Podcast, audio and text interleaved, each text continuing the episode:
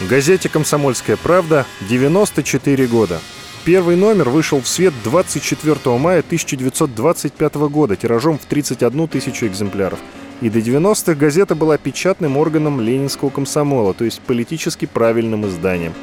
В 1926 году в газету пришел поэт Владимир Маяковский. Он пропадал в редакции от зари до зари, писал анонсы, сочинял стихи на злобу дня, небольшие очерки и даже рисовал карикатуры. В 27 году он стал штатным сотрудником, ему выдали удостоверение за номером 387. Публиковался у нас и Михаил Шолохов. «Комсомольская правда» принимала участие в создании фильма «Веселые ребята». В 1934 году композитор Исаак Дунаевский никак не мог подобрать текст для марша «Веселых ребят». Комсомолка опубликовала его призыв, и через пару дней к нему пришел журналист Василий Лебедев. И вскоре вся страна пела. Нам песня жить и любить помогает, Она как други зовет и ведет,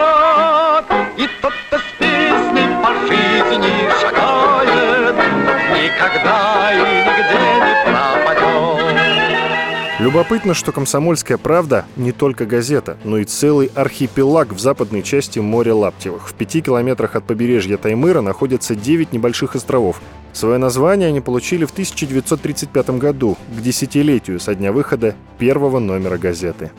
Любопытна и трагична предыстория появления на страницах «Комсомольской правды» текстов писателя Аркадия Гайдара, который вообще-то печатался в «Правде пионерской». В июле 41-го он пришел в редакцию и рассказал, что не уйдет, пока его вопрос не будет решен. Оказалось, что его не пускали на фронт из-за контузий.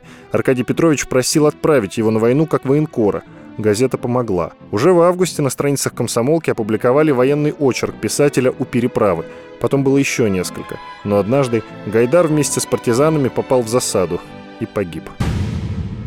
В 1942 в «Комсомольской правде» вышло стихотворение Константина Симонова «Убей его», ставшего, возможно, самым мощным пропагандистским оружием в тяжелые для страны месяцы битвы за Сталинград.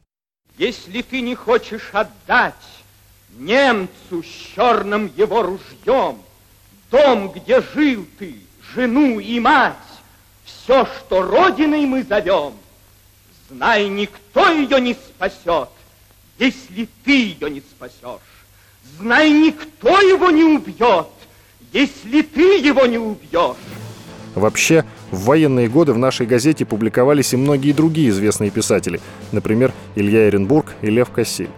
А в послевоенной, в 46-м, на страницах газеты «Комсомольская правда» выходили главы из романа Александра Фадеева «Молодая гвардия». А в 48-м шквал писем в редакцию вызвала поэма Агнии Барто «Звенигород» о детях войны – в тот же период именно наше издание открыло миру имя поэта Евгения Евтушенко. А в 1954-м «Комсомольская правда» спасала освоителей целины, опубликовала несколько острых критических материалов, и власти приняли серьезные меры по организации их быта. Особая гордость КП – это интервью Василия Пескова с Юрием Гагариным сразу после знаменитого полета в космос. Кстати, в середине 60-х в СССР собирались отправить в космос журналиста комсомолки Ярослава Голованова, и только смерть Сергея Королева перечеркнула эти планы.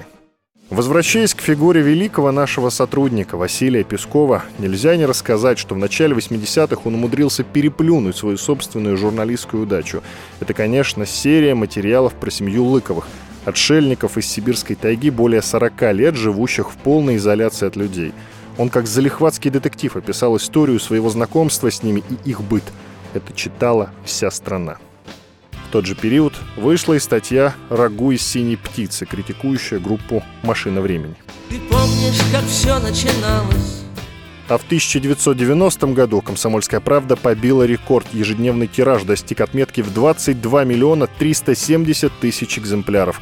На сегодня и газета, и сайт, и радио 94 года спустя по-прежнему самые-самые. Комсомолк! Наконец она просто красавица!